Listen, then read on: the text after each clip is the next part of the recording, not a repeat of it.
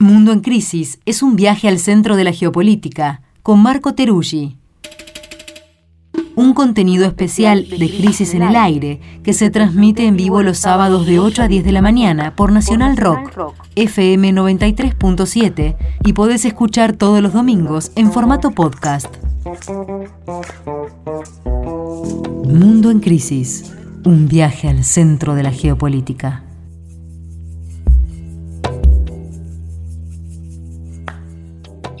Comienza la segunda hora de Crisis en el Aire, el programa de radio de la revista Crisis, y nos vamos a meter ahora en nuestro bloque Mundo en Crisis que compartimos con nuestro compañero Marco Teruggi. Buen día, Marco, ¿cómo estás? ¿Qué tal? buenos días, ¿cómo están? Contento de estar acá para el segundo episodio de Mundo en Crisis. ¿Qué tal, Marco? ¿Cómo anda? Así que estás ya ubicado del otro lado de la cortina, parece ser. Es así, es así. Estoy en la isla, la mítica isla de Cuba, en un seminario internacional al cual voy a participar. Muy contento para ver un poco cómo está la situación en esta tierra que bien conoces. Así es. Así que es un buen lugar también para hablar del tema, ¿no? Que, que durante estas semanas ha monopolizado, si se quiere, el debate internacional y que vamos a, a, conversar ahora, vamos a seguir de cerca cómo, cómo está la guerra en Ucrania, me imagino. Exactamente, y de acá desde Cuba se vive con mucha atención. Hago un pequeño comentario, por ejemplo, acá en Cuba la aplicación Zoom está bloqueada, entonces hay que hacer una suerte de salida del laberinto para poder hacer una comunicación por Zoom. El bloqueo es muy grande y muchas cosas en el ámbito de las plataformas de comunicación que le está pasando en Rusia, acá en Cuba las conocen desde hace un tiempito. Bien. ¿Qué tenés entonces? ¿Cómo viene la cosa, Marco, en, en Ucrania? La, la guerra con Rusia. ¿Qué, esta semana qué, qué nos puedes contar? ¿Qué ha pasado? Bueno, primero decir que ya pasaron más de dos semanas de una guerra que en un primer momento se pensó que podía ser relámpago eh, y que efectivamente no está tomando ese tiempo que iba a ser muy breve. Eh, pero sí tenemos algunos puntos claros dentro de un escenario muy complejo. ¿Cuáles son los puntos claros? Lo que pide Rusia, ¿no? Recordemos que hasta la fecha ya hubo tres reuniones entre las partes, más un encuentro del canciller de Rusia y el canciller de Ucrania en Turquía el jueves pasado. Entonces, fueron cuatro reuniones. Y Rusia tiene una serie de puntos muy claros que planteó sobre la mesa. En primer lugar, que Ucrania pasa a ser un Estado neutral, es decir, que renuncie a su eh, ambición de ingresar a la OTAN. Eso va acompañado a su vez de una posible desmilitarización del territorio. Ese es el punto uno. Segundo lugar, que Ucrania reconozca las repúblicas populares de Donetsk y de Lugansk, punto dos. Y punto tres, que reconozca que Crimea forma parte de Rusia. Esos son los tres puntos principales. Los dos segundos implican una secesión de territorio por parte del gobierno ucraniano. Y Rusia aclara que no piden un cambio de gobierno. Es decir, ellos están dispuestos a negociar con Zelensky, no es que el objetivo es derrocar al gobierno ucraniano. Eso es lo que se plantea.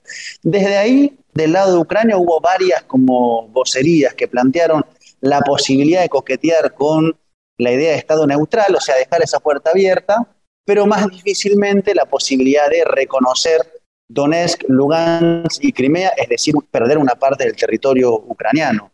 La pregunta es, ¿puede haber una zona intermedia de negociación, por ejemplo?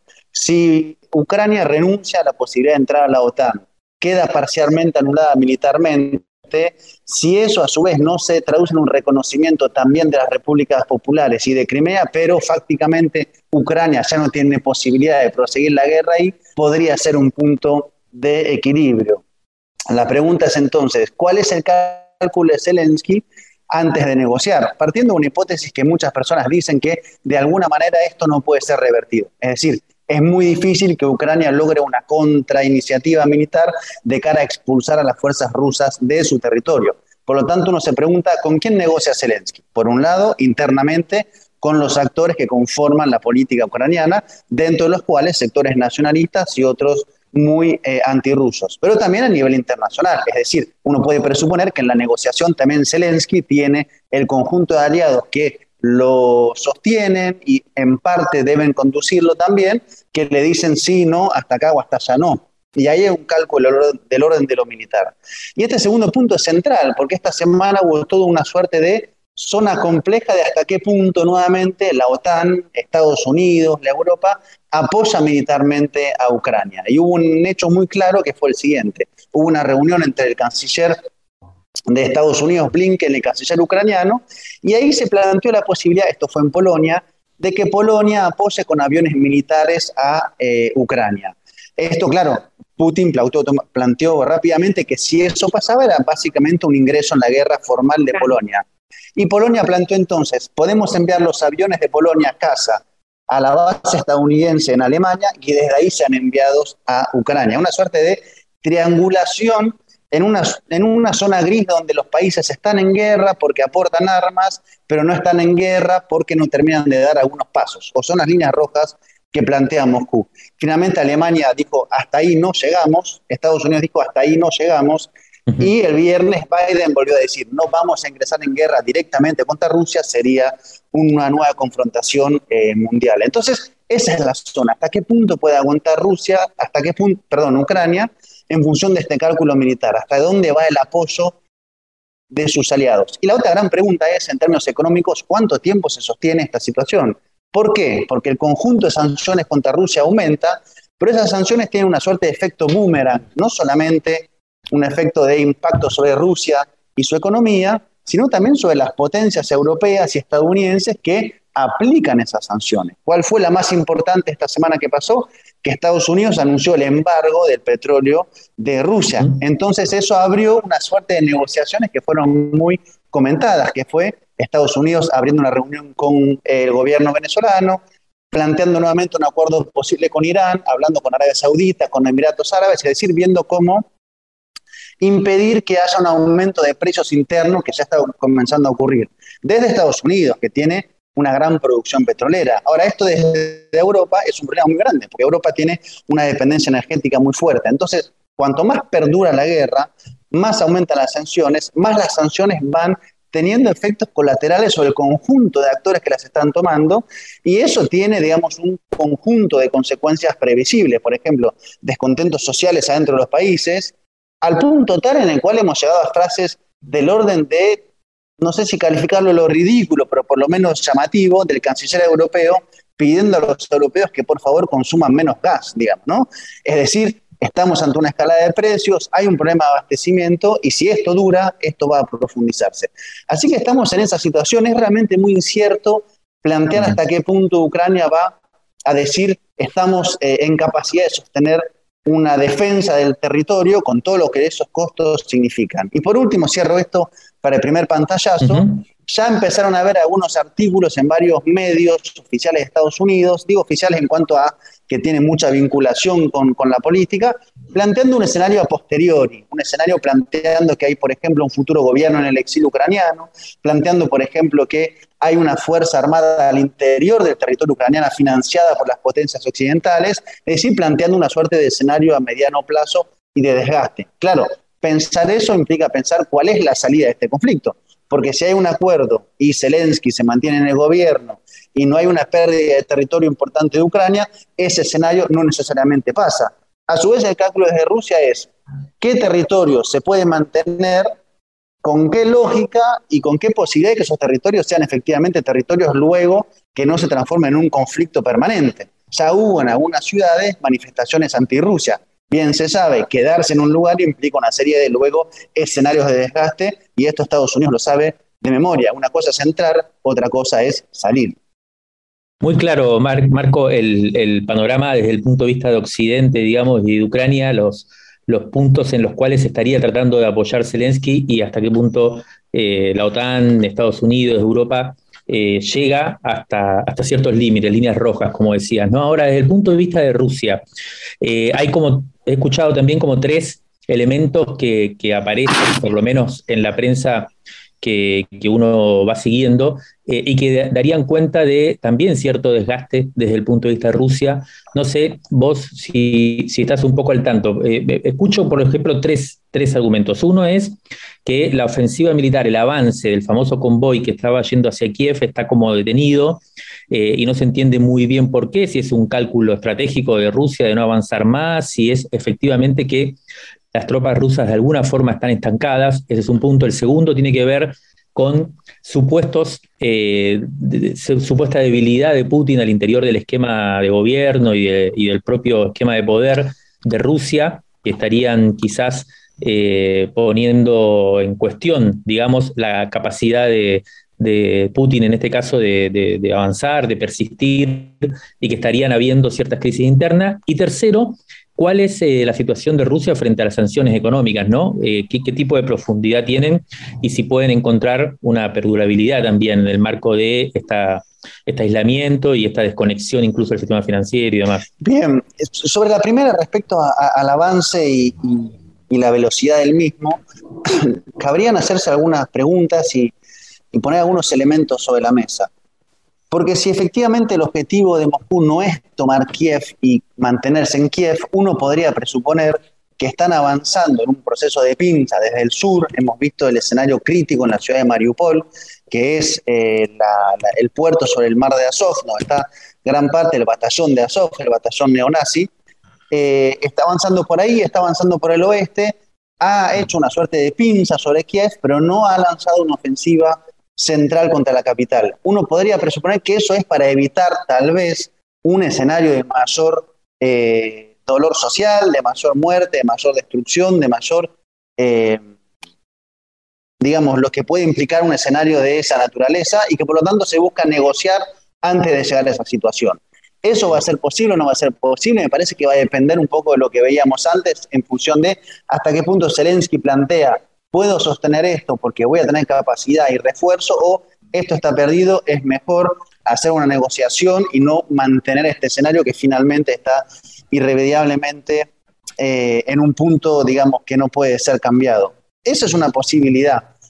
Yo no creo que, tomando en cuenta la dimensión de, las Fuerzas Armadas rusas, el, entrenamiento que se viene viendo en los últimos años, su crecimiento, estemos ante, por ejemplo, lo que, se especuló, una dificultad de abastecimiento, una dificultad en términos militares.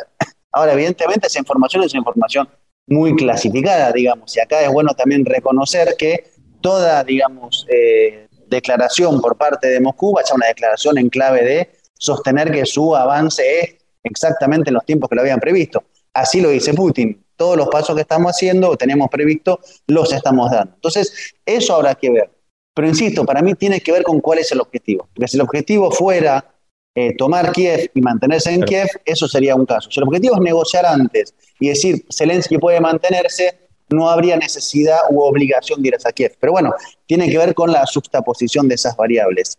En segundo lugar, en términos internos, yo creo que Putin, para leerlo un poquito más hacia atrás, viene de un momento de eh, fortaleza, recordemos lo que fue el cambio de constitución, creo que la figura interna no está en una posición de fragilidad.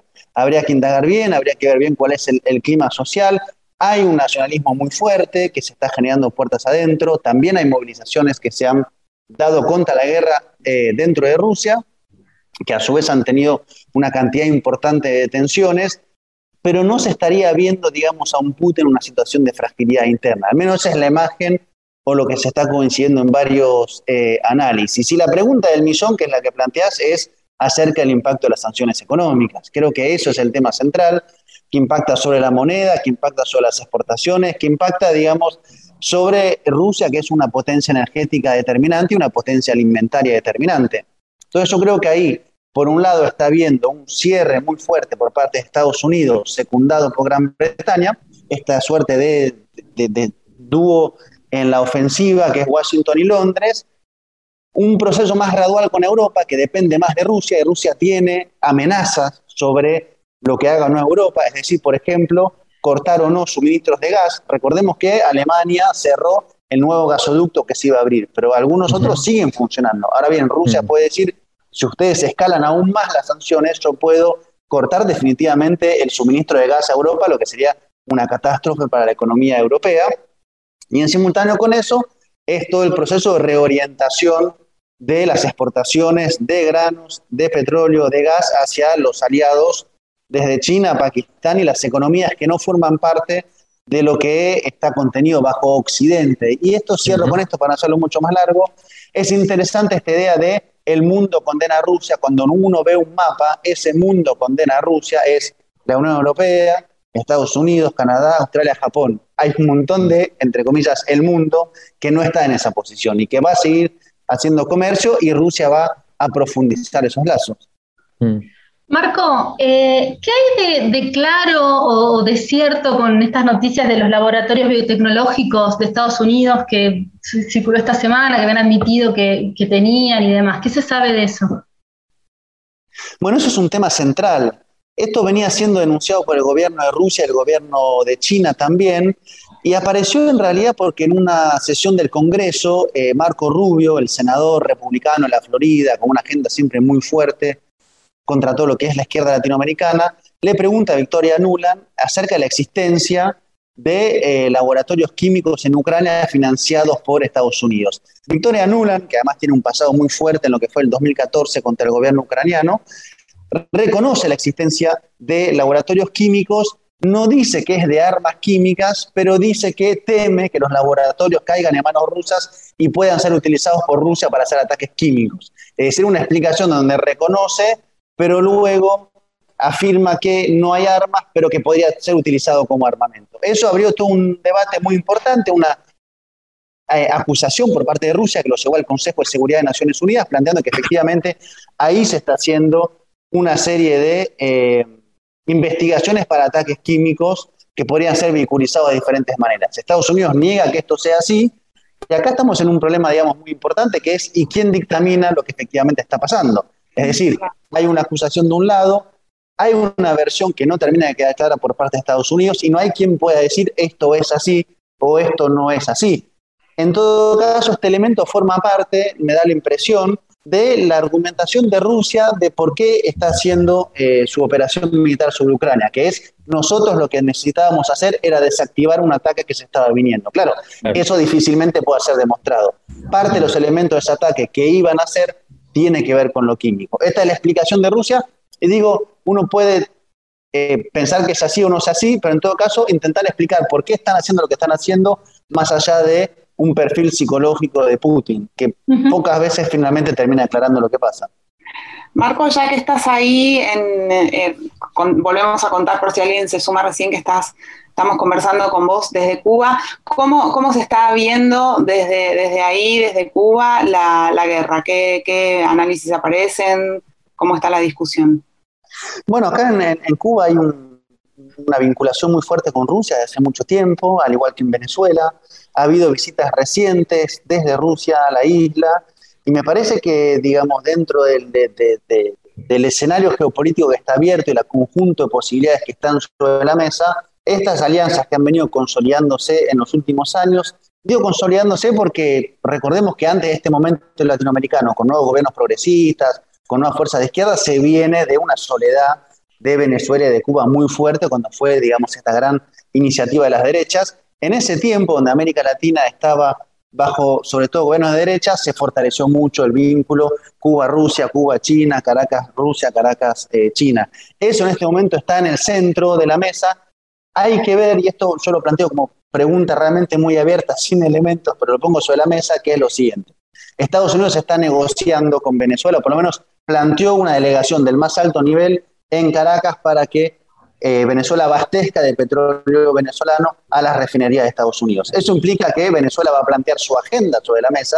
¿Cuál es su agenda? Que se saque el bloqueo, que se devuelva los activos congelados en Estados Unidos y, ¿por qué no? Pregunto en voz alta, pero lo dejo sobre la mesa, que también se ponga el bloqueo de Cuba sobre la mesa. Ahí hay un vínculo muy fuerte entre La Habana y Caracas. Hoy Estados Unidos necesita de ese petróleo, hay que ver cuánto tiempo sigue esa necesidad y eso podría ser parte de un conjunto de negociaciones. Dicho sea de paso, eh, el mismo día que se reunió el canciller de Rusia con el canciller ucraniano en Turquía, también fue Delcy Rodríguez, la vicepresidenta de Venezuela, a reunirse con Lavrov, el canciller ruso, en Turquía. O sea, ahí no hay, como se plantea de cierta mediática, una suerte de traición.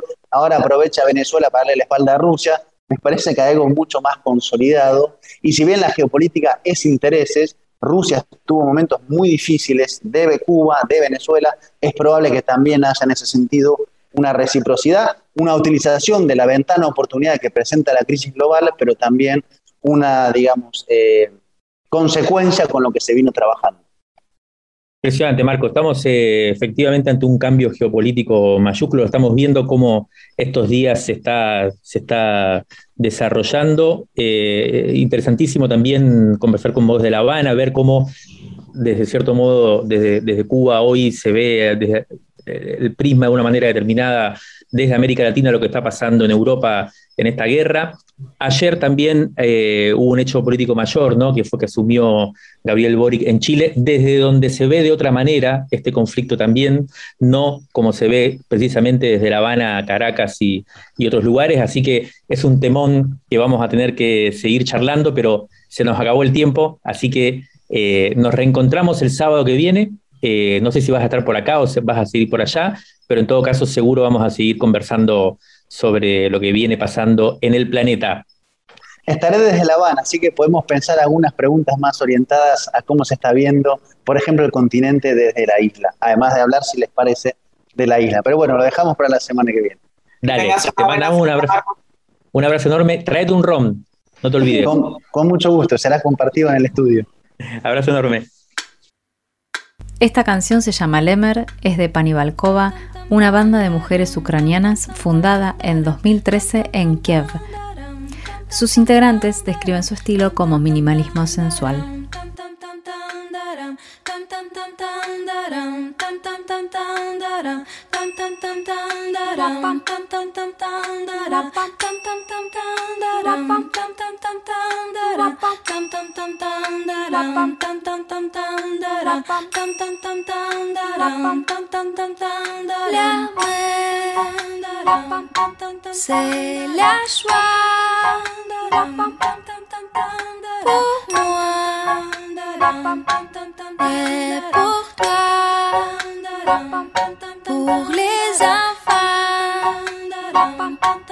pour les parents, la